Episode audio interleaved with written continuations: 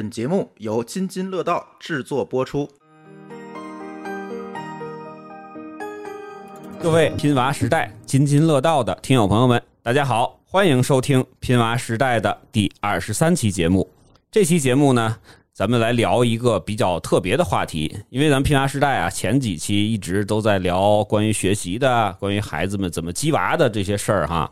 然后今天呢，咱们聊一个跟孩子的安全和健康相关的话题，就是说我们如何能够帮助孩子们提升这种安全意识、危险意识和这种呃紧急避险的能力。所以呢，今天啊，我特别荣幸的请来了呃一个我的好哥们儿，国际买家数联盟 IK。M.F. 的中国区的培训总监，咱们北京区的主教官郭小雨郭教练来到咱们这个节目啊，呃，来跟大家一起讨论一下这个话题。呃，郭教练，咱们跟大家打个招呼吧。大家好，今天很荣幸能够受到邀请来跟大家聊一聊这方面的话题。为什么咱们要请郭教练来呢？实际上，其实我们认识有好多年了。嗯。啊，这是。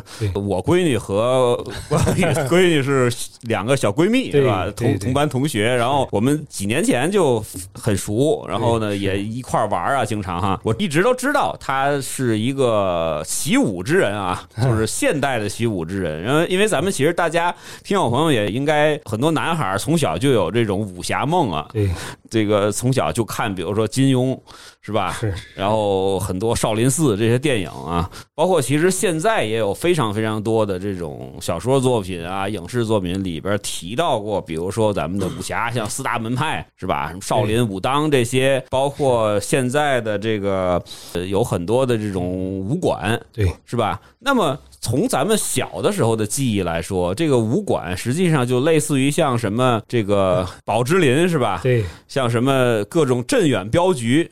那么一说就是舞狮是吧？或者说是这种就是身怀绝世武功。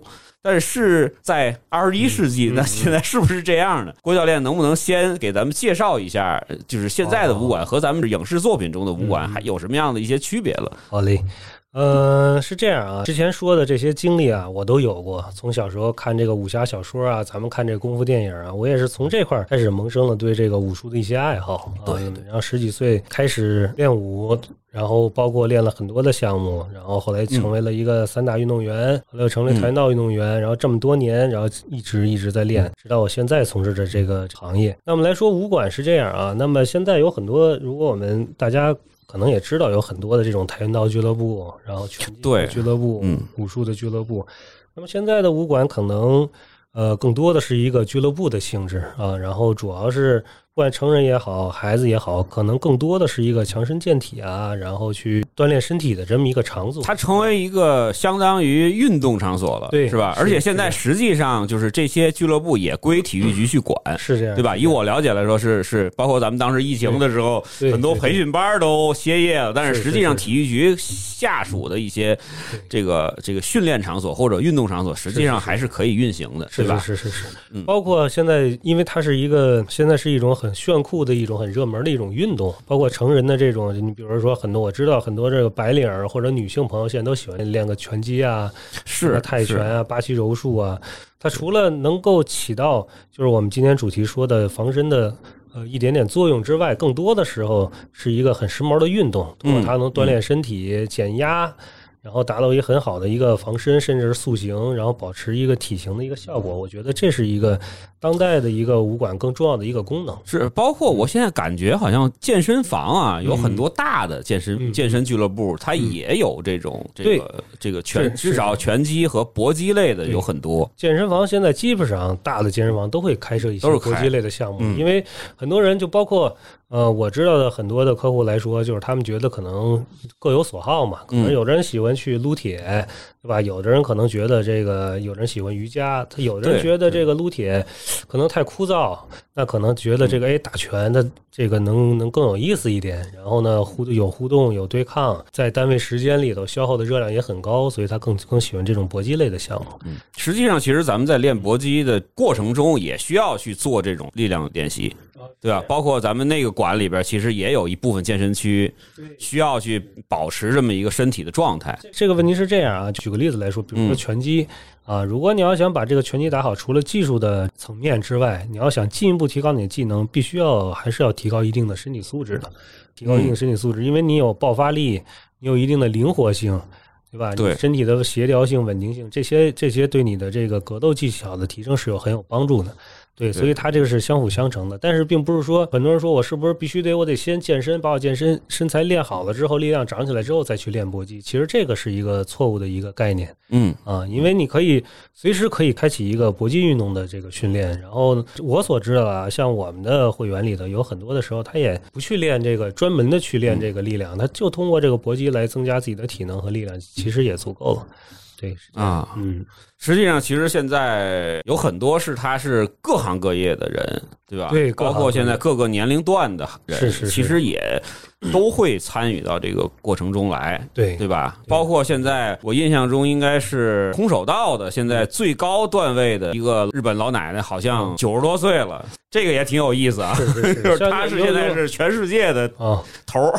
有有有很多种这种情况啊，嗯然后不光是空手道这个案例啊，就包括我所知道的，包括有练呃巴西柔术的，啊，也有八九十岁的，然后也有八九十对对对，对也有练泰拳的，都有很多。像我们的场馆里头啊，那可能五十多岁的会员嗯还是很常见的，确实而且还能保持一个很好的一个训练状态。嗯，对，嗯这个其实跟咱们那个梦想中或脑子里的那些电影作品里的那种仙风道骨的张三丰的那种，有点接近了。就是大家不要去认为，就是说，哎呦，我现在岁数大了，或者说是我这个太小，我这太柔弱，是吧？手无缚鸡之力，不行不行，这个不行不灵。其实没有这事儿，是吧？只要你有决心去练，实际上其实还是可以去只要想练，你的身体对。只要你的身体能够参加这种训练的话，是任何时候开始都是可以的。很早以前我就想开始录这个话题啊，嗯嗯就是孩子们的这个嗯安全的防范的问题。嗯，我并不是说让孩子真去打啊，是是是，咱不是说那种街霸的模式，出来一个小孩儿直接就是新少林五五祖那种，不是那样。就是因为什么呢？咱们也知道前一阵出了一个大爆款的一个新闻哈，嗯是。就是徐某地什么封某地的一个什么铁链女的那个事件，对对对，然后会又重新的燃起了家长们或者说是咱们老百姓对于这个拐卖这个事情，对于这个安全妇女儿童的安全的这个事情的这个关注，包括也有很多的担心。然后呢，因为之前我女儿也去参加过暑假、寒假这种训练营啊，因为我知道我对马家树其实是有一定的了解的。但是呢，你让我去介绍马家树到底是什么，对吧？它到底学的什么，教一怎么去应用，实际上我是说不出来的。是正好呢，小雨今天呃来到咱们这个录音间啊，咱们可以系统的给听友朋友们梳理一下，对吧？就是梳理一下这个呃马家树到底是什么，对吧？它是怎么起源的？然后呢，这样的话呢，也正好能够。揭示一下我为什么请郭教练今天来去做这一个话题的这种关联，他的答案就出来了。小雨，你可以呃大概的给咱们整体用一个比较通俗的话给大家解释一下马家术到底是怎么样一个东西啊？马家术是这样啊，然后因为马家术可能我一说这个名字，知道的人特别相对来说 对比较少，甚至之前我们那个衣服的后面写着马家术三个字，有的人过来问我，哎，你们这个是马术俱乐部吗？能不能骑马？以为是一个马术俱乐部，还有 是不是还有？你要是女的话，估计还有人说你是不是美容的，伽马刀 什么的。对对对，Krav Maga 嘛，因为马家术的英文叫 Krav Maga。Krav Maga 其实它是一个希伯来语，希伯来语其实是呃以色列的母语，嗯以色列的母语希伯来语。Krav Maga 是什么意思呢？它是近身搏斗的意思，近身搏啊，斗的意思。其实它在那个以色列那个希伯来语里边，实际上就说的就是近身搏斗的意啊。思。对，马家术是什么呢？马家术它是源于以色列的一种安全防卫体系啊。我们不说它是格斗术，也不是说它是，也不说它是搏击，嗯也不是武术，它是一个安全防卫体系。为什么这么说呢？首先从表现形式来说啊，确实有相似的地方，因为教授马家术一。我们也会教授一些格斗的技巧啊，比如如何去打拳，如何去踢腿，如何去用你的肘去攻击对方。嗯，对。但是我们知道，因为从我的经历来说啊，我可能这个练习各种武术已经三十多年的时间，比较多，对，我而且我种类尝试的也很多了。对，种类尝试很多，从从这个散打呀、跆拳道啊、拳击、泰拳，我嗯全都接触过。而且现在巴西柔术我也很系统的在训练。嗯然后我是二零一三年成为了国内的第一批的以色列马家术的教官。嗯因为这个项目知道人比较少，是因为它进入的时间可能比较短，二零一二年才进入到国内。但是这个项目在全球其实是还是知名度非常高的。像我们这个组织国际马术联盟，现在在全球九十四个国家就是有分支机构，我们是 ICMF China。呃，马家术呢是源于以色列的一套安全防卫体系。那么这个呃马家术的创始人叫伊米，这个伊米老爷子呢出生于大概这个二战的前期，那这我查过他资料，他也是当时以色列创建他的这个国民防卫队对对对，人员之一，吧？是是是。然后这个老爷子他从小练习一些武术的项目，比如拳击啊、摔跤啊，然后在欧洲的很多这个当地的赛事里还取得了一些不错的一些成绩。后来因为他住的那个地方是一个犹太人的呃那个地区，然后有很多的朋友都是犹太人。后来这个二战爆发，大家知道这犹太人受到一些这个纳粹的压迫，然后他就带着他这些朋友啊来练习去保护自己。但是他练习的过程中，他发现一个问题，就是拳击、摔跤啊这些技术呢，在街头的时候会有一些的局限性，因为他是在擂台上是有规则的嗯啊，但是在街头的时候往往没有规则，所以呢，他就在这个拳击和摔跤基础上，他要融会贯通了很多的东西，然后形成一套适合于街头去防身的一套东西，这就是马家术的雏形。后来像你说的，在以色列国防军 IDF 成立之后，然后这个伊米就被这个 IDF 聘请为首席的格斗跟体能教官，来教授士兵马甲术。教授士兵马甲术什么呢？就是他们在战场上遇到敌人的时候，近身搏杀的时候如何去保护自己。嗯后来他从 IDF 退休以后，然后伊米就觉得说，这个我这套体系光给军人用不行啊，我觉得任何人都需要去防身。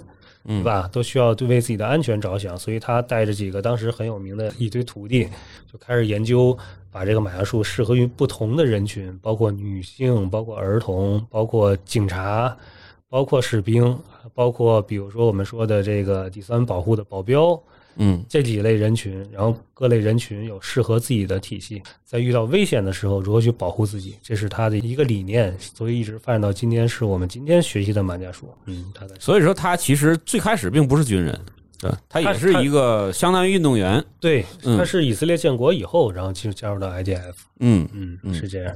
所以说，这马家术我们刚才说了啊，我们现在知道的，你比如说跆拳道，对吧？嗯拳击，像你说的空手道，对，对吧？这些，呃，跟马家术有什么区别？这个就要就说一个概念，就是一个竞技体育跟这个防卫体系的区别。嗯竞技体育是什么？你比如拳击，举个例子，嗯拿拳击来说，那擂台上我们只能用拳，嗯，对吧？只能用拳，我没有说拳击运动员去踢的不能跟泰森似的拿牙去咬对吧。是是，对，然后两个运动员的体重是一样的。嗯，啊，一定是有规则的，体重是一样的。我七十公斤要对一个七十公斤的对手，大家的力量相对来说平等。对，嗯，就像我们奥林匹克运动，你比如摔跤、柔道都是多少公斤级？一百公斤就是对一百公斤，对对对，对，然后男士跟男士，女士对女士，嗯啊，一回合两分钟还是五分钟，而且还得有裁判。对，这是它的规则。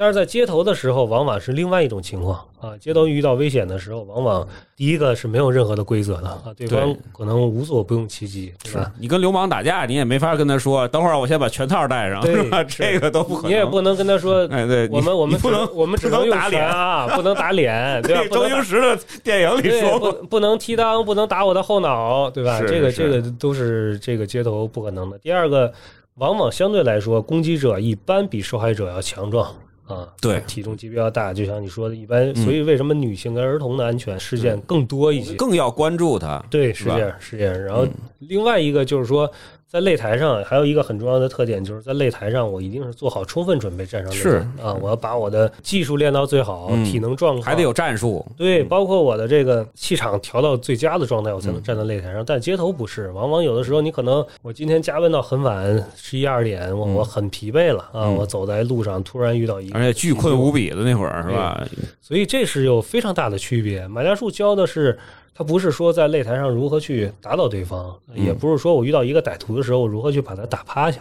嗯，那么马元术教你的是，首先是如何去规避风险啊，嗯然后如何去规避风险，然后规避不了的情况下，怎么快速的处理，能够脱离危险源啊，这是更重要。它是一个更偏重于逃跑的技能，可以这么说，可以这么说，是吧？所以所以微步，所以马家术重要的是说教你如何去跑，很多人这么是说，教你如何去跑脱身？对，是这样。所以这个是可能马家术跟其他的搏击项目最大的一个区别。嗯对，所以说今天你看啊，就是咱们并不是一个马家树的推广节目啊，嗯先声明这一点。说实在的，最后肯定会把小雨的这个训练馆的位置告诉大家，大家如果愿意去学的话，可以去学。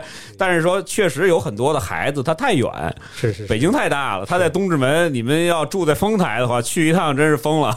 当然也有这种忠实粉丝也会那么干啊，但是大部分人可能还是因为距离原因没法去，主要是因为什么呢？因为这个技能，刚才小雨也说了啊，它是一个非常好的教你脱身的一个技能，嗯，它并不是说让你街头去挑衅去，对，不是好勇斗狠。对，因为第一次我跟小雨我们几家一块儿出去玩的时候，在酒桌上我就说，我说小雨，你这个现在都已经总教官了是吧嗯？你你一会儿 给我们 演示几下是吧？小雨就非常难办，说我不是说不想演示，我说我们这东西它不好演示，说要不然你过来袭击我一下吧。对后，来后来我考虑了一下，我可能袭击完之后第二天就没法玩了，所以就就没演。实际上就是得需要有人去真的拿大棍子、大刀什么的去打他的时候，这个才能够让别人看出来是一个什么样的一个状态。包括我还是得得那种特别入戏的方式，我真的想给他干倒 这种。主要是马家树吧，他会研究很多的场景啊，嗯研究很多的场景，比如当一个人去掐你脖子的时候，对啊，如何去应对，然后这个人突然被抱住怎么去办。然后甚至说，我们说这个极端武力，就像刚才说的极端武力，比如这个人呢拿武器了啊，刀斧砍杀，或者拿棍子怎么办？当然吧，很多人就是我们是现在在网上也能看到很多的这个视频啊，因为这个网络时代嘛，嗯然后很多人去拿这个马家术几个字作为这个宣传点，我一直不赞同这点。第一个就是说这个提裆插眼啊。确实，马甲鼠里有很多的踢裆的动作。为什么？就是因为我们会攻击人体要害。当我们遇到一个袭击的时候，就是尤其是这些极端武力袭击的时候，我们会攻击对方的人体要害。嗯因，为攻击对方人体要害，才能达到最最大的一个最快速的是吧对，快速的一个起效的效果，然后才让呃有一个学术词儿叫什么？让他失去战斗力。对是吧？或者失去行动力是，但实际上其实当和眼只是这个可能是十几个点或者几十个点中的一个，是有很多的关节或者其他的地方也能够达到同样的效果，是是是是是吧？对。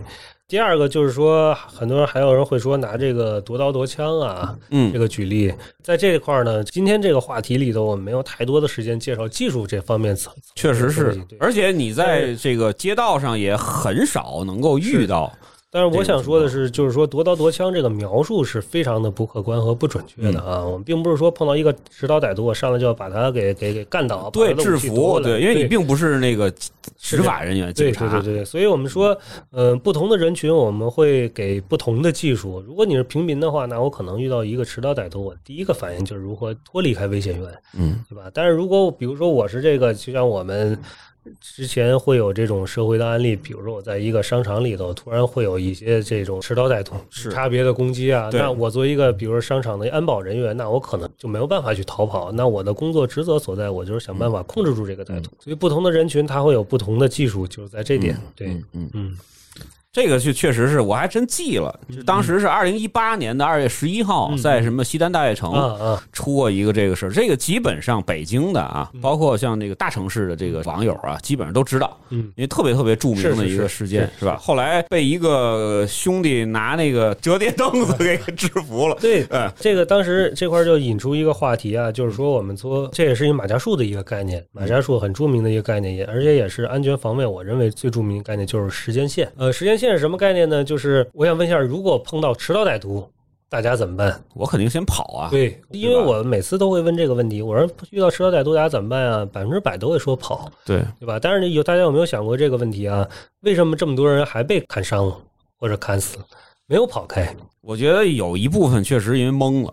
是吧？有一些，尤其是女孩，她真的心理素质这是很心理素质不行。但是其实最重要的一点，你跑是需要这个时间和空间条件的嗯嗯啊。你比如说，我看到一个持刀歹徒，如果我在二十米开外看到他在拿刀去伤人的话，那对于我一个平民来说，那我肯定第一个时间是跑，嗯嗯，对吧？肯定是跑。但是换句话说，如果举个例子来说，比如说我们在电梯里头，啊，这么局促的一个空间，我没有空间去逃跑，我没有时间去逃跑，那我怎么办？对吧？或者说我在一个空旷的场地里头，歹徒站在我的五米开外，我是能跑，但我的孩子离他很近，嗯嗯嗯，对吧？所以这是有很多的条件 造成了这种情况，很复杂我们要很复杂，并不是说我第一时间就跑开，都是要跑，但为什么这么多人没跑开？所以就是一个时间线的概念，时间线上有大概几个节点。我们可以挨个来说一下，然后一会儿我提到刚才说的那个西单大悦城的那个，这一会儿可以我做一个故事来讲。对，我们来看看他为什么就是像你说的那个男士最后成功而退了，嗯嗯啊，我们看看它在哪个节点。实际上有这么几个节点啊，第一个节点非常简单，我们叫做规避风险。一定是规避风险。什么叫规避风险？我举个例子来说，我可能下班很晚，我今天加班到很晚，可能十一二点，哎呀，我很很疲惫，我是一个女士，对吧？嗯，啊，那我知道这条，哎，这条胡同晚上很黑，对而且还没人对，有点危险。那我可能，如果我有选择的话，我可能会避开这条路，是对吧？这就是今天实际上咱们讲的，就是是这样这这一期节目的一个非常重要的一个重点。对对对对对，就是如何去规避风险，提高安全意识。还有举个例子来说啊，就是说到安全意识这块儿啊，我们都知道，我们经常说这个提高安全意识，但是在我看来啊，就是因为我是做安全这块儿的，嗯然后其实很多的这种我们实际的案例能够显示出大家的有时安全意识并不高。嗯举嗯个例来说，我大家可以反思一下，大家有没有就是说晚上或者不说晚上，就是你走路的时候一边低头看手机一边听音乐，对吧？很常见，很常见。对你包括坐地铁也好，上电梯也好，或者甚至走路也好，哎呀，耳朵里戴着耳机，听着音乐，嗯嗯嗯哼着小曲儿，看着手机，可能追着剧，对吧？对我们听友经常这个就走着路还听着咱们的播客节目，对，所以但其实你会发现，你现在是一什么？你的视觉和听觉对周围的环境没有任何的认知呢，对对吧？你完全沉浸在你的手机的这个节目里头。所以，如果我是一个歹徒的话，哎，那我觉得你可能有机可乘。嗯，对吧？有机可乘，哪怕我去偷，哎，从你的这个书包里偷个钱包啊，摸一下包兜是吧？，对，这是一个非常典型的例子啊。因为我就随处观察，基本上大家百分之七八十吧，你像坐地铁都会低头看手机，对玩手机，对吧？还有一些案例，比如说坐电梯，刚才说到坐电梯这个事情，嗯也是啊，我也是观察电梯门关了啊，一个女孩子，然后两个陌生的男子在电梯里头。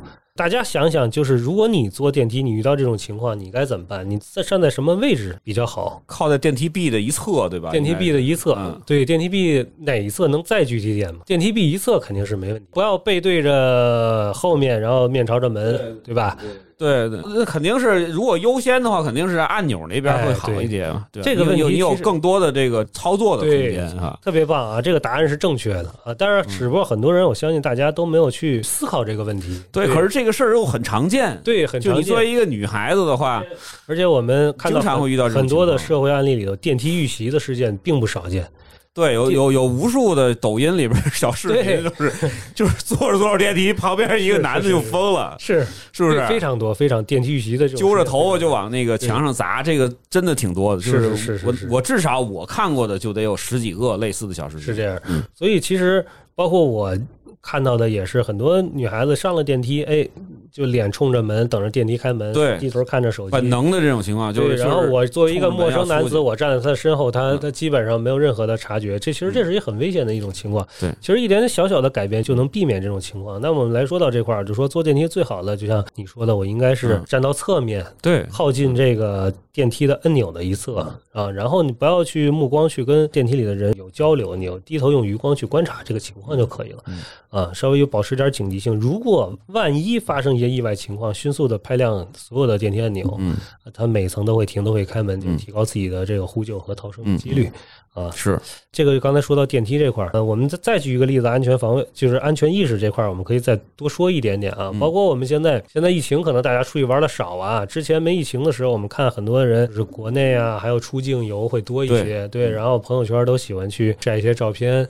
啊，然后我们这块儿有两个风险啊。第一个风险，我们说这个，我看到照片里头，很多人看到去了一个可能治安不太好的一个地区或国家，但是他们的这个衣着啊、穿着啊，过于显眼是吧？，对过于显眼，而且不利于逃生。比如穿着人字拖，嗯啊，比如穿着高跟鞋，比如说有去一些国家，就这个国家本身治安不太好，遇到一些抢劫啊发生的时候，你说你穿人字拖，你没有办法跑。对吧？嗯这个其实都是能够避免的一些不好的安全行为习惯。另外一个，就像我们刚才说的，现在是一个信息化时代，就大家都喜欢在朋友圈去发东西。其实，如果你有心的话，你可以做一个测试。很多的时候，我们可以通过一个人朋友圈就把这人的这个基本的行动轨迹，行动轨迹、体貌特征、他的消费能力全都给判断出来。嗯，对，所以这是其实都是一些很危险的一种情况啊。所以这块儿，我觉得有机会吧，大家可以自己梳理一下啊。我们叫嗯改变身边，就是不改变自己的不良的安全行为习惯。大家看看自己有没有这些风险，然后最好。嗯，包括尤其是女士啊，或者交给我们的孩子们啊，让他们把这些不良的这些安全行为习惯要改过来。嗯嗯，你包括其实刚才说的旅游的这个，确实是我在之前很早很早几年前有一期节目里也提到过类似的这个东西。嗯，就比如说你说在这个像泰国呀，对。像那个巴厘岛啊，是。这个你感觉这个是一个旅游胜地啊，对对对，就是特别成熟的一个旅游，但是实际上你离开了那个重点旅游区之外，没错没错，它的这个警力也好，它的整个的社会治安的管控能力也好，是非常的弱薄弱的。是。咱不能说差啊，对对你毕竟像巴厘岛啊，像这个曼谷啊什么这些，还是比那个有很多战乱地区要好很多的。是是是，但是他到村儿里头，到那些比较偏僻的地方的话，是没有人管的。对对对因为他没有这么多警察去管这些事儿，是是所以一定得注意，就是说尽量的不要那个跟当地人去挑衅。对对是吧？？比如说像这个，你如果说是在海边啊买点东西嗯啊，或者说是这个玩什么东西产生了一些经济上的纠纷的话，差不多得了。嗯是是他如果说是哎，我我这个要一百美金，是吧？你说不行，太你那时候我要揍你一顿，你这个太太夸张了。但是你千万别这么干，你跟他划个价五十四十给他就得了。是是有很多很多类似的这种事儿，就是到国外，千万包括其实到咱们国内的有一些嗯。比较这个，像有一些背包客呀，嗯或者说是年轻的这个，嗯。就就是大学生或者年轻白领，特别愿意去那些就是不是正经的这种那个国家旅游区或者什么地方的，都要大概要注意这些是地方。是是是，对，因为当地人的生活习惯对，是吧？他的民族习惯，包括信仰是吧？跟你是完全不一样的。现在出国可能不太方便，之前能以后可能很快就能出去了。是是很快出去了。然后包括我，我会经常给一些国字号的一些企业做培训，嗯他们也是因为他会有一些驻外的一些对很多驻外的机构，包括一些去非洲的也好，还有一些去中东的，他们会有一些建设项目，他们会给他们做一些这个行前的安全的一些培训啊。其实很多的时候，第一件事情你要了解当地的，就像你说的风土人情、风土人情宗。教信仰，对对，对这些都要了解。然后出门在外的时候，有很多的这些呃需要提前准备的东西。所以我建议大家，如果你去今后出境游，甚至国内游的时候，最好对当地情况先有一个大概的了解。是，对，然后做好而且这东西很简单，其实查一查就知道了。是是是是是，然后因为我们说安全无小事嘛，就安全这个东西吧，我们老比喻像什么一样，像一个就是灭火器一样，你的安全知识和安全技能、安全防卫技能像灭火器一样，你希望你永远不要用到它，对但是你必须要有，在这个屋子里，在一个空间里头，必须要有这个东西嗯，对吧？以备不时之需。所以这是刚才我们说的，就是第一个节点，我们叫规避风险。其实对于规避风险来说，最重要的就是提高你的安全意识，改变你的不良的安全行为习惯，能够尽早的发现危险源，然后这样能够及早的规避风险。相对来说，这是最简单的，就是实际上，其实就是尽可能多的保持自己的这个对于周围环境的这种警惕性对，性，是这样，是这样，是吧？不要太沉浸于这个自己的事儿里边。是这样，是这样。刚才我们说时间线啊，第一个我们叫做规避风险啊，第二个特别简单，第二个我们做这个时间点，就是像你说的，就是逃跑，嗯对吧？比如说这个持刀歹徒，我看见他了，在十米开外，这个持刀歹徒有伤人的迹象，那我第一个时间我转身就跑。如果对于我是一个平民来说，我肯定是转身就跑。那么这是第二个时间节点，所以说我们是有这个空间条件的啊。这个人要站在两米开外，那我是一个女生或者是一个我是一个孩子的话，那我可能就跑不了了。那就很难，男士都很难。对，对，然后再往后，我们说这时间线再往后了，对对吧？这个歹徒离你很近了，就像你说的，我们西单大悦城那个案件，这个歹徒已经到我们，比如我们今天坐在这桌子上，这歹徒已经到我们桌子前面来了，嗯，这时候跑已经没有这个机会了。但我们看那西单大悦城那个案例啊，就是三个哥们儿在吃火锅，然后这个歹徒到这桌子上来了之后呢，他见人就砍，他进了这个火锅店，然后这个三个人正吃火锅，他到这桌子前面呢，然后这三个人就绕着桌子跟他转圈儿。一边转圈呢，一边拿桌上的所有的东西去去扔它，然后扔，然后就像你说的，后来拿凳子呀、什么盆儿啊、碗儿啊，后来这个人觉得僵持了半天，可能有有几十秒，哎，觉得他要转移目标了，所以这个就是我们第三个时间节点，我们说一些战术的行为。嗯，战术行为是什么呢？就是我们必须要学会利用身边的物体进行防御。嗯，哪怕有桌子、有椅子，我们可以利用椅子；有背包，我们可以利用我们的背包。对，只要有能利用的东西，我们都可以利用它去防御，也比我们空手面对一个歹徒要强很多。然后这块要说一个很重要的一个概念啊，像现在这种歹徒吧，像西单大悦城这种很多啊，他们我们叫做这群体性攻击。群体性攻击就是说，它不是针对你来的，无差别，无差别，他可能就是说啊，对什么哪些方面不满，对吧？然后我可能就是你包括那个二零一四年昆明火车站的那个，其实也是类似这种情况。当然啊，咱们我再插一句啊，我们国家的这个治安是非常好的，是这个东西还是很特殊的情况，对对对，是吧？但是这保不齐你你得遇上，是是吧？是因为我实际上有一次就遇上过类似的事儿。就是一个神经病，嗯，拿把菜刀就到处砍，在北京吗？在北京，但是他实际上他的杀伤力不大，是因为他本身就是一个脑子非常的不正常的一个人了，他并不是厌世啊，就并不是他说今天出来我就是要砍几个那种，他可能就是一种发泄，就完全不受控制的，那可能还好，大家就躲远点就完事儿了，一会儿警察来给给他铐走就完了。但是你遇到就是刚才咱们说的这两个例子的情况下，你就非常难，是因为尤其是小孩儿，对，因为他是。想在这个最短的时间内造成最大的这个社会的这种效果，对吧？然后引起社会的关注，所以他要尽可能的造成最大的杀伤。嗯，那可能见大人就砍大人，见孩子就砍孩子，还有之前学校的那个拿榔头啊，对对对对对，都是这种情况。但是这个群体攻击，它有一点比较特别的，就是它不是针对某一个人来的。啊，所以你像这个火锅店的这三个男士，他跟他周旋，可能二十秒、三十秒过去了，他可能就转移目标了。他觉得费劲砍你，他就他就砍那个容易砍的。我在这砍你五分钟都砍不着一一个，对吧？是，对，所以他可能就就转换目标了。这个是群体性攻击的它一个特点。但是还有另相对于群体性攻击，那就是针对性的袭击。那针对性袭击就是这个歹徒就奔着你来的，这是另外一种情况。所以说，对群体性攻击的话，比如你要学会利用身边的物体防御，躲起来也好，或者说你用你的背包，背包。我们叫做盾形物体啊，背包是一非常好的盾形物体，包括孩子们上下学，书包，书包对吧？书包就是真是没办法了，倒退一万步，真是没办法了，拿书包去保护自己，也比自己用你的徒手去面对一个歹徒去强很多，对吧？椅子像我们做这种可移动椅子都是非常好的这种盾形物体。你想想，如果你是一个歹徒的话，一个人拿椅子站在你面前，跟你来回的去，你也不是特别容易的去去伤害到对方。是对，所以这个都是能提高我们生存几率的手段。包括拿火锅汤泼他一下，能转身，你至少能争取到两三秒，是吧？是，其实像你说的这个。听起来怎么都觉得挺有意思的，但确实非常远。你火锅汤泼完他之后，你泼到他脸上，他看不见，你转身跑，至少你逃跑的你能争取好几秒，成功的几率大了很多。确实都是这样。包括警匪片里头经常会出现的，把什么桌子拽倒了，把椅子拽倒了，就挡在你跟他的中间，是吧？他蹦过那椅子还得花点时间。对我们马家树里也有这样相应的技术。对，利用椅子呀，在你坐的时候要袭击该怎么办？确实有拿椅子去扔的。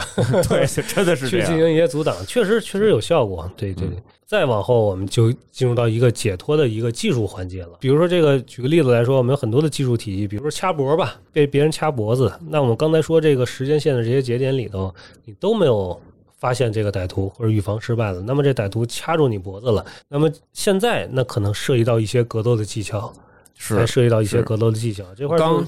我刚才那个我们俩人还没录的时候，就在说这个事儿啊，就是特别今天特别困难的就是一点，就是本来是应该是要是视频节目的话，今天我马上再过几秒钟我就要掐住郭教练的脖子，让他演示一下怎么摆脱我。但是现在这个音频节目的话，就只能靠你的嘴了。是是是，那么这个技术啊，这块要说一啥啊？就是我们现在在网上能看到很多的这个防身一招制敌，女子防身术好多，嗯对女子防身一招制敌，大家不要去太迷信这些东西、嗯啊。然后，因为我们说涉及到格斗技巧类的啊这些东西的话，必须是要需要一个经过长期反复的练习才能达到效果，对，并不是说我在网上哎看个视频啊，这个这么一做，这手这么一转。呃，相信我，百分之百你逃不出来，嗯啊，因为你必须要经过一个反复的一个练习，嗯才能达到效果。而且你在这个街头遇到敌人的时候，或者遇到歹徒的时候，更重要的是一个心理上克服紧张感。对，大部分人腿就软了。你如果说真是你的心跳特别快的话，特别紧张的话，你根本是没劲儿的。是，大家回忆一下自己的很多的这种场景啊，对，就是你在很多情况下你是四肢酸软的。是是是，而且你的大脑是一片空白的。对，啊，所以我们为什么说技术要反复的练、反复练，形成肌肉记忆呢？就是你的脑子是没有时间想的。嗯，我想着，哎，他掐着我，我第一招，哎这样，第二招哈这样，第三招嘿这样，乐死我你你不可能，你不可能有时间去想这个东西。是是是对你必须是很变成一种叫什么肌肉记忆是吧？或者说本能的反应。是这样是这样。这个的话是确实是需要你每周都要去练、去练去复习是吧？然后实战是。是吧？比如说在这个管理，实际上它是还是有会有一些实战的一些模拟肯，定会有总会有这种反复、反复、反复。而且而且会有很多的这种我们叫做压力测试啊，嗯比如说在你或者一些整合练习啊，在你这个很疲劳的时候，或者心率很高的时候，让你做这些技术来保证你在、嗯。在最危险的突发的情况对，突发的情况下，呃，我们这个有很多训练方法，很简单，先让你的心率提升起来对啊，比如我们做很多的 burpee 啊。啊，先蹦蹦跳跳 一大，堆，然后呢，当你很累的时候，哎，突然有人去掐住你的脖子，让你做这个肌肉的解脱等等，这当然有很多训练方法，但是这些东西是肯定是需要练的。嗯肯定是需要练的。然后再往后就是我们叫延迟解脱啊，比如你这个站立的时候，这掐脖没解脱开，对吧？对方把你摁地上了，骑你身上掐脖，这是最后的机会了啊，这是最后的机会了。呃，当然从技术上来说更难啊，也需要更多的时间去练习，因为我们我们马家术它也有级别，也有级别，就跟这个跆拳道的这个腰带、色带这个体对对对对对，差差不多，对。然后它的级别越高，应对的场景越复杂，然后你需要需要更多的去练习。嗯所以我们串下来这个时间线来看啊，就是说。大家如果没有系统练习过这些格斗也好、搏击也好，或者说这个防卫体系也好，那么你更应该把你的注意力放在这个时间线的前面几个阶段，嗯如何提高自己的安全防范意识，对吧？然后一会儿我们会说一个概念，就是这也是我要给这个女性朋友着重介绍的，就是我比较推荐的一些 EDC，就是我每日的随身物品，哪些能够用来哎做一些防身。是是这个类似于像防狼喷雾那些是吧？对我们来说一下这个话题吧。我们嗯嗯 EDC 就是 everyday carry，对吧？就是你每天的随身物品，嗯每天看看翻翻你包里有手机有钥匙，对吧？女士里可能有口红、化妆包，化妆品，嗯这，都是你的随身物品。但是哪些能用来防身，对吧？这些我来这个还真不知道。铅笔可以是吧？铅笔不好使。这些东西啊，理论上来讲，其实咱们这么说啊，你哪怕你的手机或者你的一根笔，嗯，你用起来都比你空手对付它要强很多啊。然后你比如说，我拿着一个手机，我拿手机这个角去打它，嗯嗯，也比我这个拿拳拿头拳头去打强它要强很多。尤其是对女孩子、小朋友来说，这拳头没练过，你打人一下，你人家没事，手手手指头折了，这这非常常见，对吧？所以，那么我们来说，我我就是我经常讲这个女性安全的话题，因为马上也到三八节了，然后很多的这个机构也会请我去去讲这个女性安全的对方面。然后我一般会对推荐几个 E 这个 EDC 就防身的东西。那么第一个我比较推荐的就是说这个有一个，刚才你提到笔对吧？嗯我们前头加俩字叫战术笔。战术笔大家可以网上一搜，有很多战术笔。这战术笔呢跟笔有什么区别？第一个它也能当笔使，嗯第二个呢，战术笔最重要的一点就是它上面有一个钨钢头。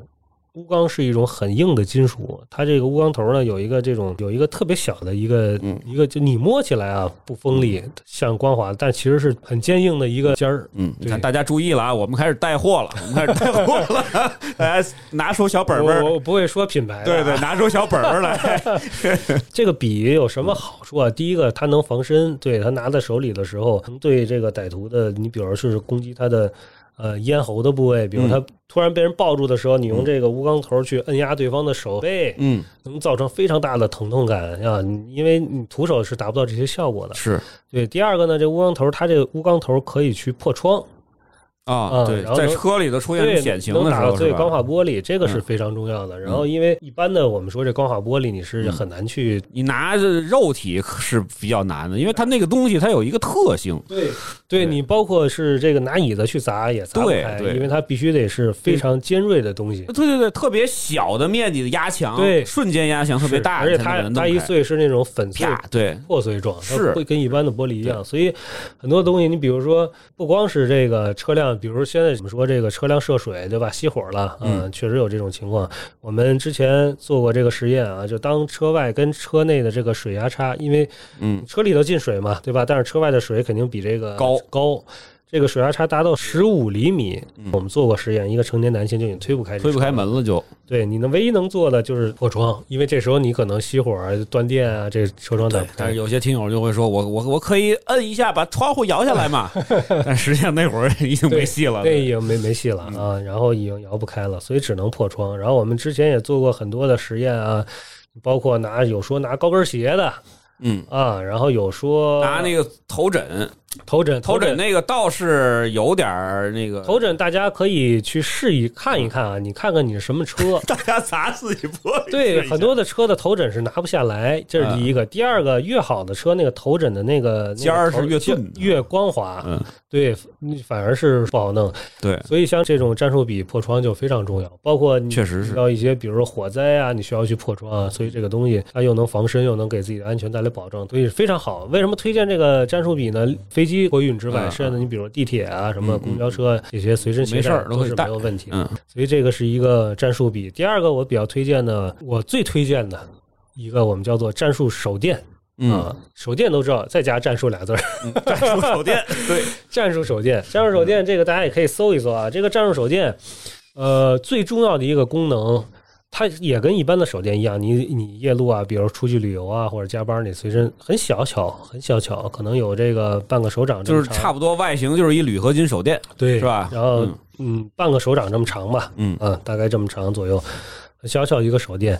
呃，这个手电照明肯定没问题，然后三个强度啊，低光、中光、强光。它有什么特别的地方呢？最特别的一点，它有一叫一键爆闪，一键啊爆闪就是它一摁，然后那个高流明的那个电啪啪啪啪一直在闪，瞬间致盲啊！然后你走在夜路上，啥也看不见到一个歹徒，摁那个一键爆闪，砰砰砰，这个我们录音节目没办法去展示、没有展。示啊，对，对大家可以在网上看搜一搜，对这个流明很高了，这种强光。然后说到这块儿，我有一个真实的案例，我一朋友在这个东南亚一起去旅游，然后他嗯从超市买完了东西，买了很多东西出来之后，两个就是青少年吧。过来就管他要那东西，不给不给，然后就要抢，然后他很简单拿那个手电一晃，然后那两个瞬间那眼睛就很不舒服嘛，嗯看不见，然后后来他们就知难而退了，就撤走掉了。所以这个东西你也不需要跟歹徒发生什么明显的冲突。对比如你真的遇到遇到袭击的时候，你拿这一晃，对方这个有几秒钟的致盲时间，你转身跑就跑了对。而且它这个战术手电前头那个手电筒的那个灯泡位置，它有一圈儿，也有一些那个攻击头，嗯就是你可以去去打对方啊，然后造成很很大的痛感，这么一个、这么一个东西。到时候我们可以有机会的时候可以跟大家展示，或者大家上网去查一搜一，查一下，对，因为这个应该也不难查，嗯不难查。你去淘宝啊搜战术手电都有。对。嗯然后刚才还你还对你还说了一个防狼喷雾的问题啊，嗯很多我我知道，我不知道大家现在防狼喷雾普及到什么程度啊？反正我身边确实有女性朋友去会去买这个防狼喷雾，但是防狼喷雾有几个问题。这个第一个问题啊，这防狼喷雾买完了之后放在包里是没有任何的用处的啊。我们做过这个实验，你想想这个歹徒看到你到盯上你过来，盯盯上你过来到袭击，大概几秒，我们就算给你十秒钟的时间，十秒钟已经很长了，对吧？十秒钟的时间，我们做过这个实验。我找了一个包啊，我管我那个媳妇儿找了一个包，嗯我把这包里搁上各种各样的东西，手机、防狼喷雾，然后嗯钥匙全都塞到包里头。然后呢，我就十秒钟时间，这个人拿着一个刀，十秒左右的距离，然后过来，跑过来就是要袭击你，就慢慢嗯走过来袭击你，开始找，找开始找翻腾找找找找找。能翻出来你也打不开 告诉你先等会儿，等会儿对我再找一下，完全来不及了。这个这是第一个问题，因为特别紧张，就那种情况下特别紧张。对，所以你把单你说放到一个包里，我在现找，这是完全来不及的。第二个，如果去买防狼喷雾，有的很好的这国际品牌啊，他会告诉你这个东西是要去演习怎么去用的。嗯在我们看到有一些美国有一个品牌，这防狼喷雾，他们在买完之后，这个女士就跟那个射击场一样，要对着一个靶子去练习怎么去用啊，然后怎什么样的站姿。手法怎么拿，然后这只手怎么去遮挡自己的眼睛，然后去去对对着对方喷，然后喷哪个位置，然后两点间这个连线等等。嚯，你一说这个，我说要拿反了坏了，对，一摁所以你不练的话，你好不容易掏出来噗一喷，喷到自己，有可能就喷着自己了，对吧？所以这个防狼喷雾它主要是一个这个高浓度辣椒水嘛。呃，当然你如果能买到的话，或者你有的话也很好。我比较推荐的，它有很多种版本啊。然后你比如说你警用的这种这种辣椒喷雾是一种情况，就是像防身的话，有一种女士用的叫口红版，嗯就是外外包装跟口红是一模一样的，然后这上头有一个这个拴着一个这个松紧带儿，这松紧带儿呢能套在手上，嗯嗯嗯，然后呢你可给它握在手心里头攥着拳，哎，就它就在这块儿，然后你可以跑步啊什么的什么的，然后遇到危险的时候，嘣儿帽一拔，噗就可以直接喷。啊，那这个就方便很多。对，相对来说方便一点，但是这个东西就是大家如果有的话，一定要学习怎么去用。但是防狼喷雾很很大的一点缺点就是说，它任何的交通工具是不能使用的。啊，嗯你不不不能携带的，你比如说地铁安检你过不去。我我我看到的关于防狼喷雾的新闻，全都是什么北京地铁安检被扣了，被扣了，然后他把那个安检员给喷了，太可怕了！对，一一气之下把安千万千万不要得罪女人。所以所以这个东西就是说，呃，还是要适合你。但是我像我刚才说的那个战术笔、战术笔和这个战术手电，呃，飞机你要托运啊，然后嗯但是嗯其其他的交通工具都没问题，你携携带到国外也没有问题啊。但是防狼喷雾，你飞机、地铁这些，嗯，高铁、火车这些就都上不去。对，这点特别重要，因为我也听过一个段子啊，就嗯。真实的段子，是外地的一个小女孩儿，是，而有一次也是一个流氓，倒不是说非要是要伤害她，就是绑架她，就是要那个耍耍流氓，啊啊，逗逗逗逗贫，他就想用防狼喷雾。嗯嗯，然后结果拔盖儿拔半天，然后他发现那个外边那塑料皮儿他都没摘，是是是是是，就买完直接他不外边有一包装皮儿的吗？那怎么当时还拆拆不了？对，他就急得要命，最后只能是大声呼喊，啊，用自己的这个叫什么河东狮吼把这俩人给吼走了。这种就是大家一定要注意啊！是是是是，这就是我说的这个问题。很多人觉得买那防狼喷摁搁包里的就就万事大吉了，其实并不是这样。在家练一练，对着那个厕所，对 喷喷你好歹得比比划比划，比划比划，练一练嗯。对，呃，就不要喷了。这个东西喷完了之后，你的屋屋里的特别特别味儿是吧？对对对，对就没有办法进了。所以这个 EDC 大概就这些。然后，如果大家觉得有好的这个呃防身的东西啊，还有人说这个钥匙啊。呃，就是拿在手里的是不是能防身？很多人问啊，就是钥匙是这样，就是你肯定抓在手里的去攻击、去反抗一个歹徒，肯定要比你这个空手面对它要强。但是呢，我实际测测试过啊，如果我不戴手套的话，我把这个钥匙不管是握在手心里头，还是夹在两个指头之间，去击打一个目标的话，这手都是非常非常难受。嗯啊，我觉得如果我的手都有点吃不住劲儿的话，嗯那可能一般的够呛。对女性或者孩子的话，用这个钥匙的话，很有可能会伤到自己的手。当然，你要取舍一下，你要实在没没办法的话，也可以用一下。但是我并不是特别推荐这个用钥匙去防身这个这个事。对，那还不如自己就拿一圆珠笔呢。我觉得圆珠笔可能会比那钥匙拔开帽这会比那个要好使，笔类的相对来说还好一点，对对？吧？因为它毕竟它有个尖儿嘛。对，有个尖儿，对对。行，咱们就这个推荐吧，就这俩可以先买过来，先存着。是吧？因为其实有很多东西再复杂一点的话，可能你就需要一个是安检，现在你天天出去安检不好办；另外一个你得需要会用才行，才能发挥作用。是，咱们讲讲后边一个话题，万一你遇到了这种抢劫的，嗯嗯，是吧？或者说人贩子，尤其是这种呃，比如说高中的女孩、大学的女孩，或者说是年轻女性吧，嗯，因为男的他很少去拐卖你，嗯嗯是吧？咱们四十多岁的那个老爷们儿，他他拐出去也没也卖不出去，嗯嗯大部分被下手的就是这些，嗯，十多岁、二十出头的，但是现在很少了啊。作为家长来说，是吧？呃由于咱们两个人其实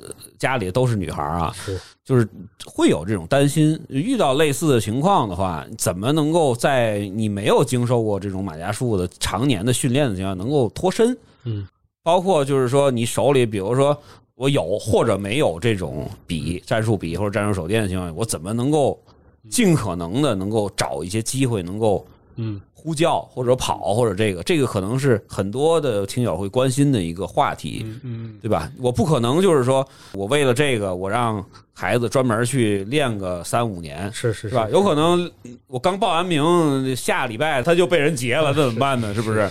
对，是这样啊，首先我我要说一点啊，就是其实还是最好的事情。刚才我们已经说了，最好的选择是是尽早的规避风险啊。然后我们来说，就是当你发发现一个人可疑的时候，就是尽快的识别这个可疑可疑的人，对吧？如果能尽早发现这些可疑人的话，比如说这个神态慌张啊，这衣着和这个与周围的环境不符啊，这些都是作为一个可疑人物。眼神特别特别对离奇，是吧？或者一直来回来去盯着你啊，等等等等，你要注意到这点了。呃，那像你说的，说人如果说这个人都开始动手了，比如说开始把你往拖拽啊，往车上拖了，对，嗯然后呃，在这之前还要说一点的话，就是我建议大家啊，就是水，你的饮用水不要离开你的视线啊。然后很多的时候会啊，会有那种就是比如说那种歹徒去下迷药的那种对情况、啊，对，尤其是我们餐厅啊，尤其是酒吧啊这些嗯环境里头，包括我们日常饮用水，反正就是我建议，就是水如果离开视线就不喝了不。喝倒了重新打对，重新打，呃然后尽量你的这个水杯不离开，就随随身携带啊。嗯那么就是要像你说的，就是如果说真的这个袭击已经发生，他开始开始动手了啊，然后我们来说这个之前经常有说这个。呃，旁边人一看，哟，这怎么了？他想管，然后这这个歹徒说啊，这这两口子吵架啊啊，然后后来这个人想管也就不太管了，所以就是说你呼救也好啊，喊救命也好，我个人觉得不是一个最好的一个方案啊，大家能够理解这个吧？我对对对对这女女生喊救命，就周围不一定有人会出手，对，或者说这人刚想出手，那男的说啊，我我们两口子吵架没事儿。嗯。这男这这个想想出手的这个人一听这个，他可能又又走犹豫了，或者怎么着的，所以这喊救命不是一最好的。其实我们这块儿，你可以大家现在有很多的这种讲，其实这种这种情况最好的是把其他人第三者给介入到这个事件来。嗯怎么说呢？非常简单，看到旁边有有人打电话，对吧？或者看手机，你摔拿起他的手机往地上摔，嗯嗯嗯嗯嗯，哎，这是一特别好的一招，他跑不了了，他一定要介入到这个事情里头啊！你最多是赔他一个手机的问题，或者说你有机会的去砸砸旁边对，砸一玻璃或者砸一车玻璃砸了，对对对，没错。那这个人你别俩人都别走，对吧？您您肯定不会让你走，所以这些东西就是如果说万遇到骑，车的，你把那骑车踹倒，对。是吧？这种对，让第三方去介入到这个事情里来，你比单纯的呼叫要好很多，因为你也不会任何的技术啊，等等等等等，所以我觉得这个是一个更好的一个手段。最多的是财产，就是赔偿赔偿人，是但是这个后边慢慢的比你生命来说，就就就是小很多了。是这样，嗯是这样，是这样。所以这是我的一个个人的一个建议啊，也是很多这个安全防卫专家的一个普遍的一个建议。对，嗯，这个我觉得对于女性来说，或者对于孩子来说，相对来说还是比较适用。对，嗯，那如果比如说是这个这个被好几个人围到一起了，已经如果说是这样啊，就只要这个事情没有到最坏的地步，嗯就是说，你就说你举个例子来说，你真是我说一个孩子，我被关到一个地牢里了，那个就没法说了。这个没有任何的办法，嘴堵上、手绑上，那个那个那个已经太晚了，这个那个咱们可以。以 单开一个节目，告诉你怎么去应应对绑架，这这就没法说。这个你请任何我我这我也做不到。这关于二十米地牢里头上了三个门给你锁那儿，我也逃不出去，对吧？任何的安全防范专家，我觉得到到这一步来说，尤其是对于一个女性来说，甚至孩子来说，这个已经太晚了啊！所以我们更多的是说，我们在之前的时间线该之前的这个环节啊，就是你多人袭击也是这样，嗯啊，你把尽可能第三方给拉到这个事件里头，让他来去参与，跟你一块儿对，嗯介入到这个事件里头，这个是逃生的最好的一个机会啊。剩下的，在我们看来，就基本上已经没有太好的办法。嗯，就是讲讲那个什么呗，咱们就是身边的这个段子，或者说是嗯。遇到过的这个故事。因为你实际上你看啊，就是我们两个人在这个经常一块儿接孩子什么的，送孩子，嗯，就是我们两个人对于这个安全防范的这个等级啊不一样。小雨他就是非常少的让孩子自己走，嗯，是吧？因为毕竟当 那会儿还小啊，就是是二三年级是是是。但是我可能有时候就会让他，比如说呃，他有这个同学一块结伴儿的时候，我说那你就自己回家吧，那我就不接你了。当然，这个肯定是因为就是你可能遇到的案例会更多一些，是对吧？我可能就是这些东西还属于那种在爸爸里边算傻白甜的那种，是吧？就是也就是他不会太 有这种这个防范的意识，但实际上确实是比较危险，因为你面面对的其实呃你说人贩子，北京肯定是相对来说会少很多的，因为他毕竟有天眼嘛，对对对，马路上那个是到处都是摄像头，他也不会太去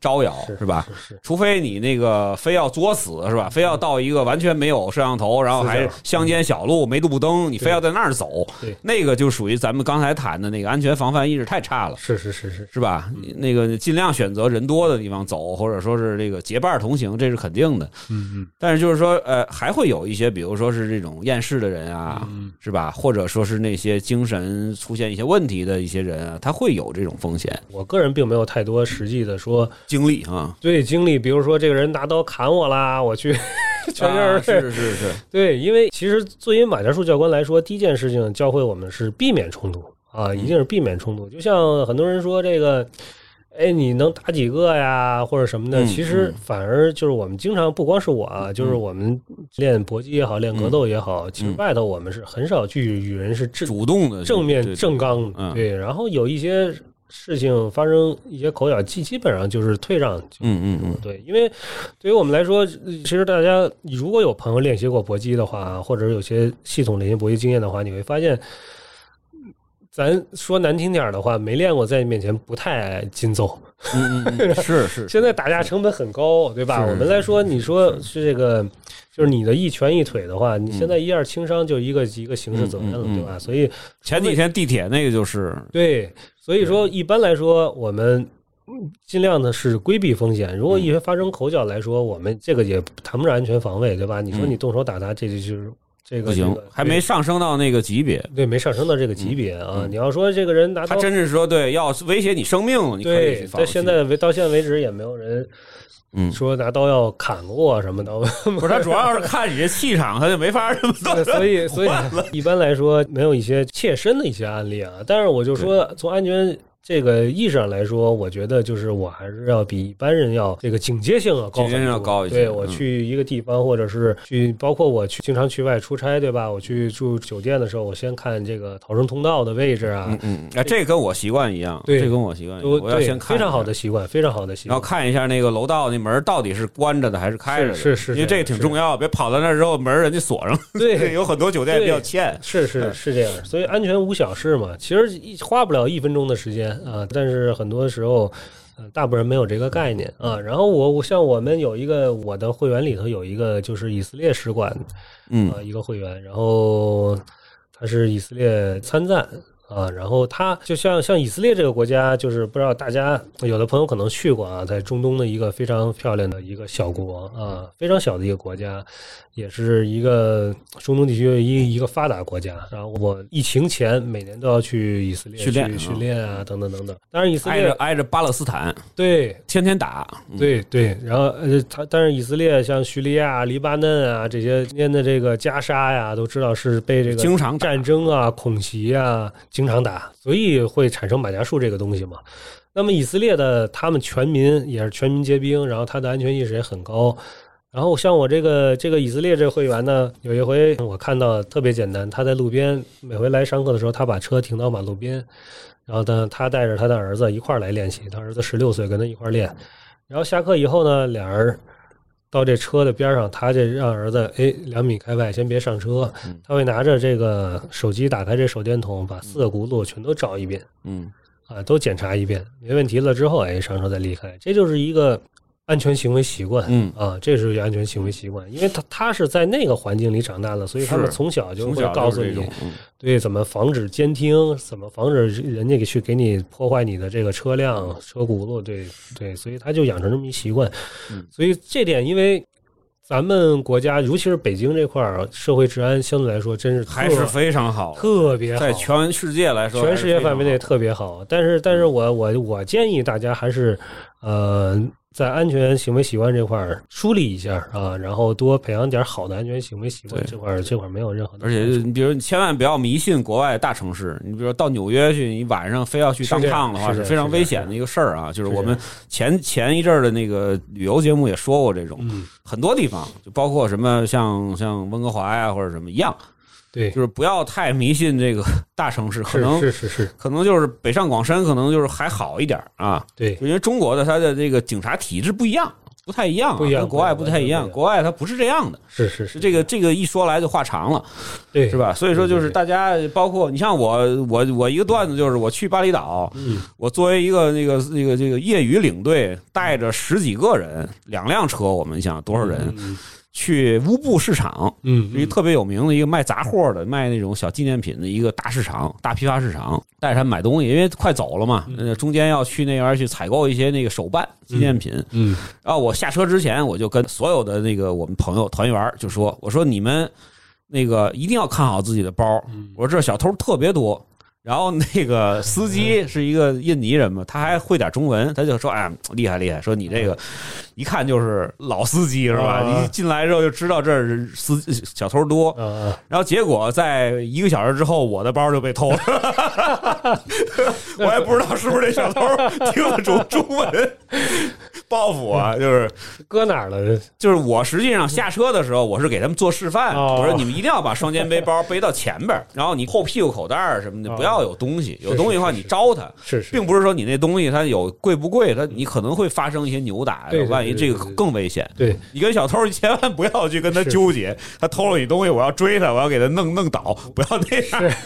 啊！你让他偷就偷吧，你报警都没关系。我们建议建议，其实你要是去国外的话，嗯。还是备一点当地的现金。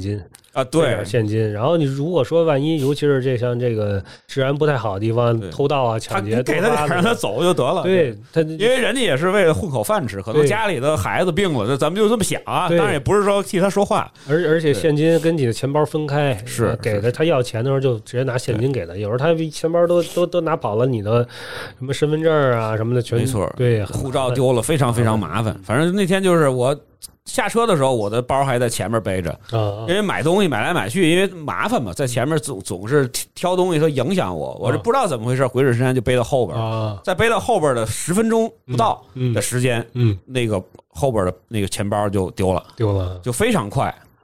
然后丢完之后，旁边的店主有一个大妈嗯才跟我说了，说呃说 look your backpack，就是我才看整个拉开了。拉开了，对，这就说明就是当时我的状态就是一直在很亢奋的帮着朋友们去砍价，对对对对对是吧？用用非常蹩脚的英语跟人那儿多少 dollar 什么的，就在那砍价，然后就完全已经沉浸在那个环境中了，这就非常危险。是是是，对我我们经常说的一句话就是。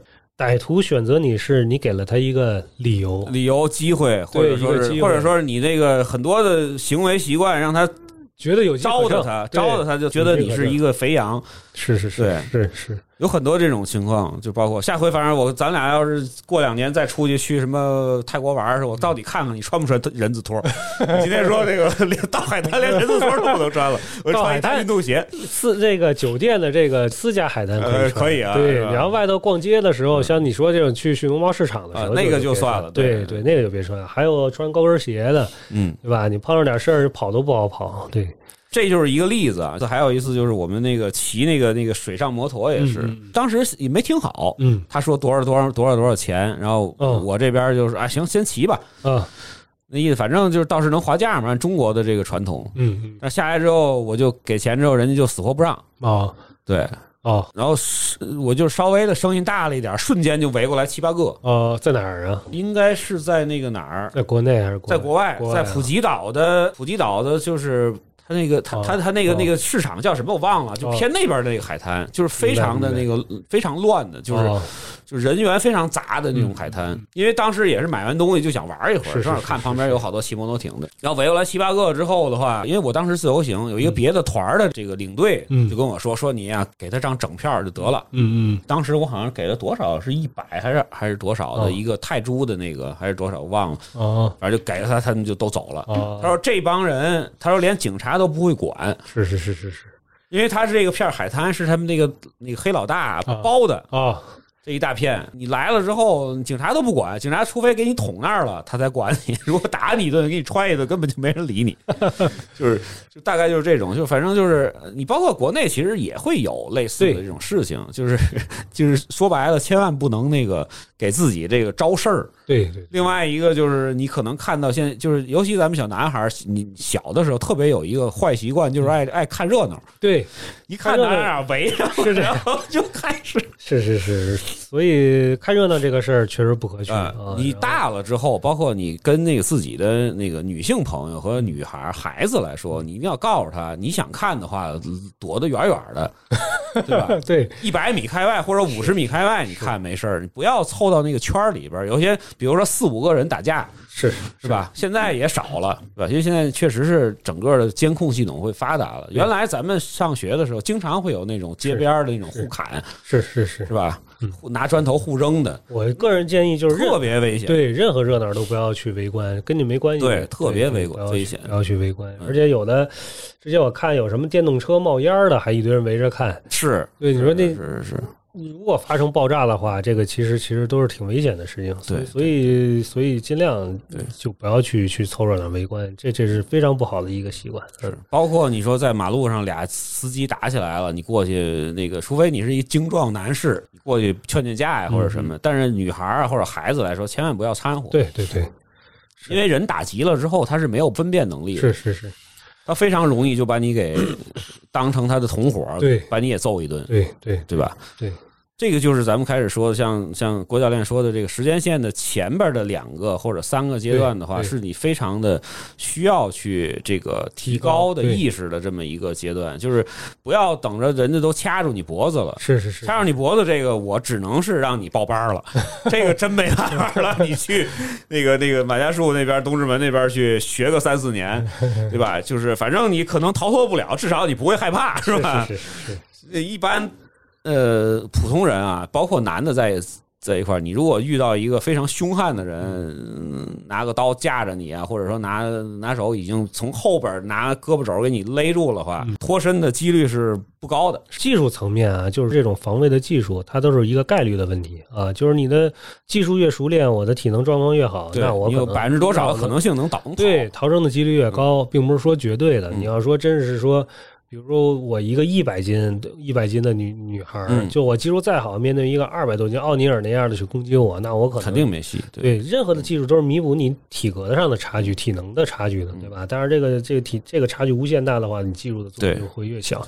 但是技术，呃，你说有没有效果？就是我们说这个任何的，你比如说你练拳击啊、练柔术、练柔道啊，你练到一定程度，都能达到一定防身的效果。是都能达到一定防身效果，但是只不过说这些东西你要去反复的去练，长期的去练，才有可能。对对，就是没准儿你也赶上一二把刀的这个劫匪是吧？他技术也不熟练，这有可能你就能够脱逃。大部分的劫匪都不是练家，对对，他就是 他就是临时起意，或者说是被老大逼着上阵对对对的是吧？你你们俩今天把这个人那个就给给给抢点钱回来吧是这？样，是这样，等等是这样，这种是这样。嗯是，确实是这样，嗯，而且他也紧张，对，他也紧张。一般来说，歹徒来说，他他在发案的时候，他是很紧张的。对，所以你只要是有信心、有技术、有能力的话，其实还有还是有一定的几率去求生的。对嗯就是为什么刚才说到了，比如说要带上一些，比如类似于像战术笔啊或者什么的，嗯你可能扎他一下，扎的他巨疼无比，他要反应很长的时间，这会儿你早跑远了。是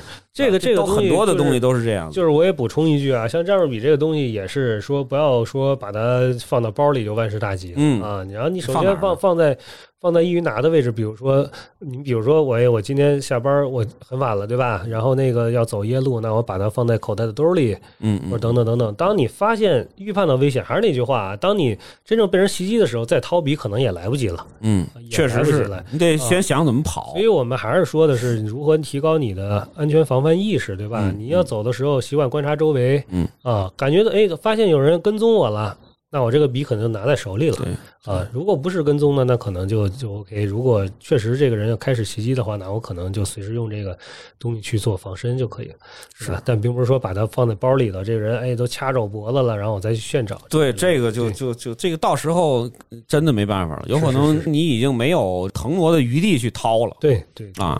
是。还有什么忠告吗？前面已经讲了很多了。忠告是这样，就是我总结一下啊，就是说，如果是女性或者孩子去去，我们今天说的是安全安安全防卫的这个话题啊。对嗯对对对，那么第一个就是最重要的是改变自己不良的安全行为习惯，然后树立一些良好的安全意识啊。就像我说的，如果你大家可以去感兴趣的话，你可以梳理一下自己日常生活中有没有像我说的那种，哎，平时走路走甚至走夜路的时候依然就听音乐、看手机的这种情况，有的话尽量改掉。然后第二个呢，我觉得大家可以去选几个，呃，就是尤其是女性朋友啊，选几个这个自己这个趁手的兵器 EDC 啊是是是，然后呢，练练练，稍微练练它怎么用，然后真正遇到危险，这个东西也不沉，也不复杂，是呃，然后也不用花太多的时间，总比你去练练练这个拳法直直直拳、勾拳、摆拳要花的时间少很多。对，然后你稍微的去练练练练它怎么用，然后就选择几个 EDC，这是第二点。第三个呢，如果你有时间。欢迎大家去练一些这个格斗项目，如果你感兴趣的话啊，这个因人而异。任何的格斗项目，并不是说去推推销马甲术，嗯嗯，吧？你包括有人对拳击，有人对泰拳，有人对巴西柔术感兴趣的话，你可以练一练。第一个，它能够锻炼身体，对减肥塑形，对。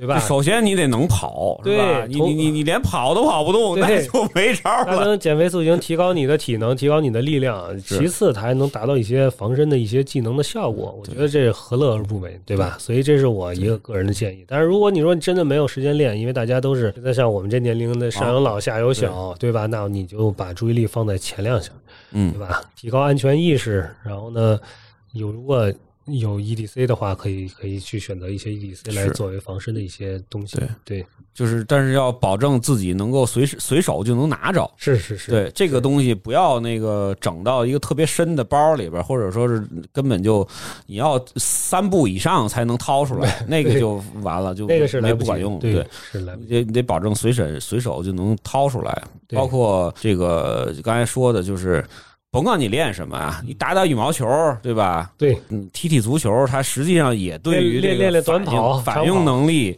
也是是有有效。为什么说这个网上的段子经常有那个歹徒抢劫某某女孩被、嗯被打了，就是一看那女孩是什么那个国家柔道队的，对也不用国家柔道队，可能国家游泳队什么等等，因为他身体素质太强了，吧是是是是他力量代差已经被他的就是常年的训练给拉低了，就是你一个那个普通的男孩还真干不过人家，是是是吧？就是，呃，锻炼这个事儿是一个所有的人，甭管男孩儿还是女孩儿，还是说那个咱们学生啊，都是需要长期保持的一个。没错没错，它能够让你在 遇到危险的时候不至于瘫软一地。是最麻烦的就是这个，有些比如老太太或者没经过事儿的人，一遇到什么有人砍砍人了或者什么的，对你我坐坐在地上起不来了，腿软了，是是是，那个就神仙也救不了你。你首首先你得有跑的这个能力，是吧？有这个冷静判断的这个能力，其实不要害怕尤。其是格斗训练，我觉得因为。就是我从我个人的这个经验来说嗯啊，格斗训练就是对一个人的心理素质成长非常，对对，包括自信啊、勇敢啊，遇到事儿不惊慌不害怕。格斗训练这点，我觉得是其他的运动可能相对来说，格斗训练会更强一些，因为它会有一个对抗。当你面对一个比你你认为不能战胜的对手，当你嗯通过训练完了，哎，我觉得我能跟他开始对抗了，对吧？嗯或者我能够有一通过练习，我能够打赢他了，嗯那么对你的这个自信嗯，和心理的培养是非常有意义的啊。当你所以很多格斗训练的时候，遇到事情的时候，人的心里也很冷静。那么心理冷静往往是遇到危机的时候最重要的一个要素。没错，没错。他这个心理素质很重要，而且的话，确实是有很多很多的案例，就是说，比如说咱们说的，有很多的网友可能会说啊，就是哎，我一个十三四岁的、十五、十四五岁的小孩儿、小女孩儿，你练什么都没用，嗯嗯，你跟一个精壮男士 PK 的话，你肯定没戏。但是其实有很多的例子来告诉你，十四五岁，如果你从八九岁或者十岁开始练的话，练五年，嗯，是 一般的小伙子，你是真的是没戏。就是你你要你如果说他是要保保证自己的生命的情况下，嗯，很快速的就能把你撂倒。对，训练还是 他是这个是是不是说不可能的事儿？虽然是咱们会有这种说力量代差，那他的这个前提是他也是一个。非常专业的一个，比如比如说这劫匪也练过马家术，你们两个人比他比你劲儿大很多，你们两人技术水平是一样的，全是一个级别，是是是，他可能把你给制服了。但是他如果完全没练过，他只是想拿把小水果刀想那个把你劫走，那最后结果是怎么样的，真的不一定，因为你有非常丰富的经验，对，你可以去应对他。他完全没有经验，他都不知道你想下一步想干嘛，嗯，对吧？包括了可能，呃。虽然不愿意去提这个话题，但是确实有很多的这种，就是说人身的这种要害地点，就不止不仅仅是什么踢裆啊、戳眼球啊，这个什么很多很多东西，比如说什么这个腋窝啊，什么那个这个这个太阳穴啊、咽喉啊等等等等很多很多，这个东西就是这样，就是你如果说是把它当成一个事儿去反复的几年这么去练的话。你是有这个能力去去去战胜比你强很多的对手的，所以我们我们经常说，就是说有两个极端嘛，一个极端就说这个，呃，就像这个网上教这个一招制敌，嗯，这种情况啊，觉得这个东西，哎，我你一看就会，这是一个极端，不是这样，肯定不是说一看就会，你必须要练。需要。另外一个极端就是说。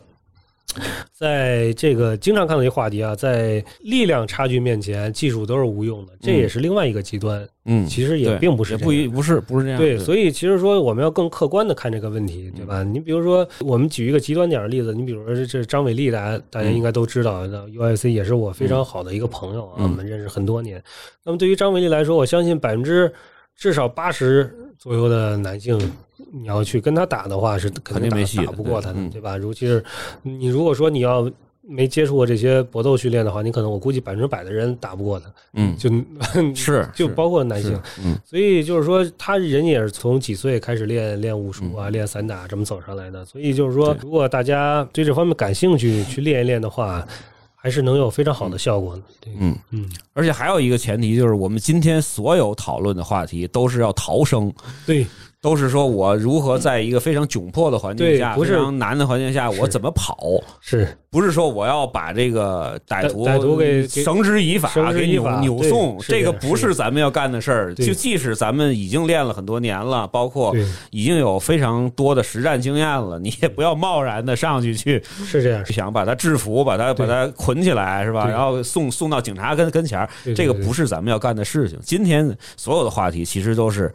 就是我快速的，这个把他让他失去战斗力，或者让他有几秒钟的这种失去这种能力失能，然后快速跑，是是是，对吧？这个理解是正确的。就像我们说的，你去踢踢他对方的裆部也好，去去抓对方的脸也好，抓对方的眼睛也好，这些东西我并不是说为了让这个歹徒去去制服这个歹徒，没错，对，而是说在这个踢中之后，哎，他有一定的硬直时间，这样我能够迅速的逃跑，是。对。对，这是我们也是我们马家树最重要的一个一个一个一个主题。嗯，就是碰到了事情的话，要先判断一下这个这个，比如说呃，我们作为一个旁观者看到了有女孩被嗯。打了或者被什么样，咱们要先想一下这个我们有没有能力对去管这个事儿，或者说是怎么样用最快的方式帮他去逃脱，或者可以说是我们的能力。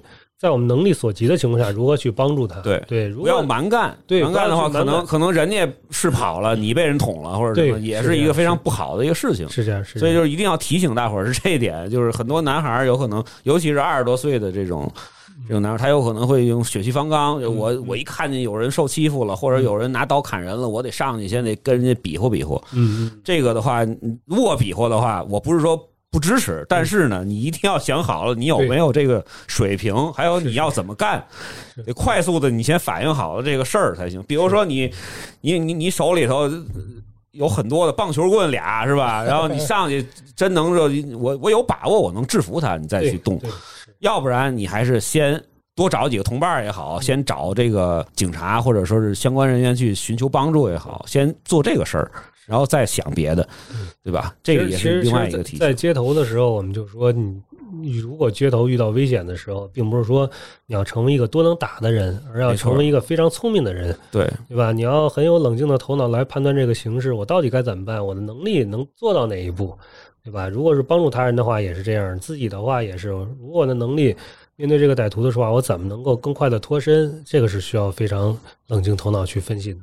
是嗯是，就是我们当时呃最后再讲一个笑话吧，就算是我们当时我跟我哥哥在初中毕业的时候，嗯在路上发现了一个小偷，嗯，他是入室偷偷窃，被人被人追出来了，啊然后 然后就是大家都都就冲着我就来了，然后我当时慌了一下，我说怎么办？啊这要把我打了怎么办？后来我就发现我骑着车呢，啊！我就零点几秒迅速的把腿骗下来之后，把车扔到了那个 小偷身上，那小偷直接被砸砸翻了，啊啊，然后一堆后边一堆保安啊什么的，就是挺好。你这个叫做算算利用身边物体进行对，就是就是我我我就我倒没有把车扔地，我过去抱他腿去。啊。因为我当时觉得我一个小孩儿是吧，十几岁，我我跟那么大一个一个很壮的一个，大概快有一米七五、一米七八的一个男的，我就直接把这自行车我给一山地车给扔他身上了，是是是，扔他身上了，直直接就他就直接床地上了，他就没有什么，他起都起不来了。是是是，然后后边一堆人呼呼呼就给摁那儿。这个就是一个很聪明的一个，就是刚才咱们最开始说，你利用身边一切的东西，对，然后先把他干翻，然后先把人救走，然后剩下的事儿你别管，抓他的事儿不要管。是是是，对。那也不是你的职责，对对对，所以说就是类似于这种东西的话，包括女孩也好，儿童也好，还是要先去尽量的远离危险，对是吧？或者说是再找一些其他的资料，能够判断更多的判断，多方面的去判断什么样的地方是有危险的，是是吧？比如说是这种非常乱的这种街区，嗯非常暗的街，没有人的街区，或者说是这种这个，比如说夜跑、晨跑，跑到一个嗯没有人管理的这种公园、山坡上边对对。对前一阵又出现过这个事儿是是是，这些东西的话，一定要多注意。包括咱们家长给孩子讲的时候，不要说你不要去那个山坡上跑步，你不要去非常暗的地儿晚上去溜达，你一定要给他讲案例。嗯，对，哎，说说爸爸给你讲一事儿啊，说咱们新闻上煞有介事读一下，什么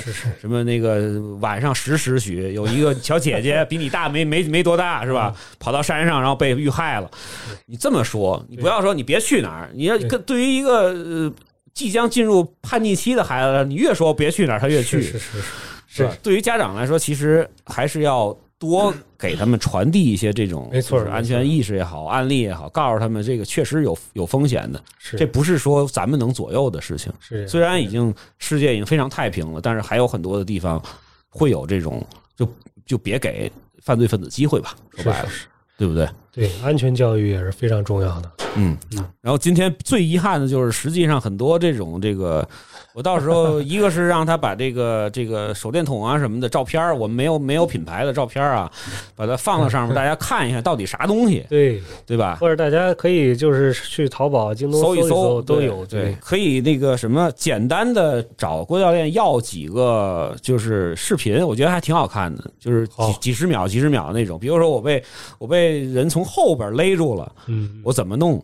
是吧？我被人掐在这个掐脖子顶顶在墙上了，我怎么弄？嗯，对吧？包括被人压在那个身下了，怎么弄？其实那几个的话，你如果光练这几招的话，我是觉得你自己在家练个两三年也能够顶点用，也能够顶点用。对就是其实其实你要知道这个事情，就是他还是有技巧的有个有意识，对有个技巧，对他还是有技巧的。我我我之前其实，比如说我还咱们那会儿夏夏那个夏令营的时候啊，教孩子那些东西啊，包括你在录的那个示范的那些视频，是是是是，它实际上还是有一些技巧的。没错没错，虽然说可能你一个几岁的孩子跟一个三四十岁的男人之间，你没办法做这个。如果你们俩真遇到一个差不差距不大的话，对还是还是很有用的，还是很有用。我们儿童儿教儿童百家术，其实嗯并不是说让孩子去面对面对一个大人的一个对读信息，对对更多的是你的同龄的这些发生没错对比如说校园零霸，对对对，是？吧？你的那个同年级的同学同年级的是吧？或者大一两岁、大一岁的，这个没有问题的，这个一定要不用去想，哎，好难啊，我不学了。对对对。没有，就是大家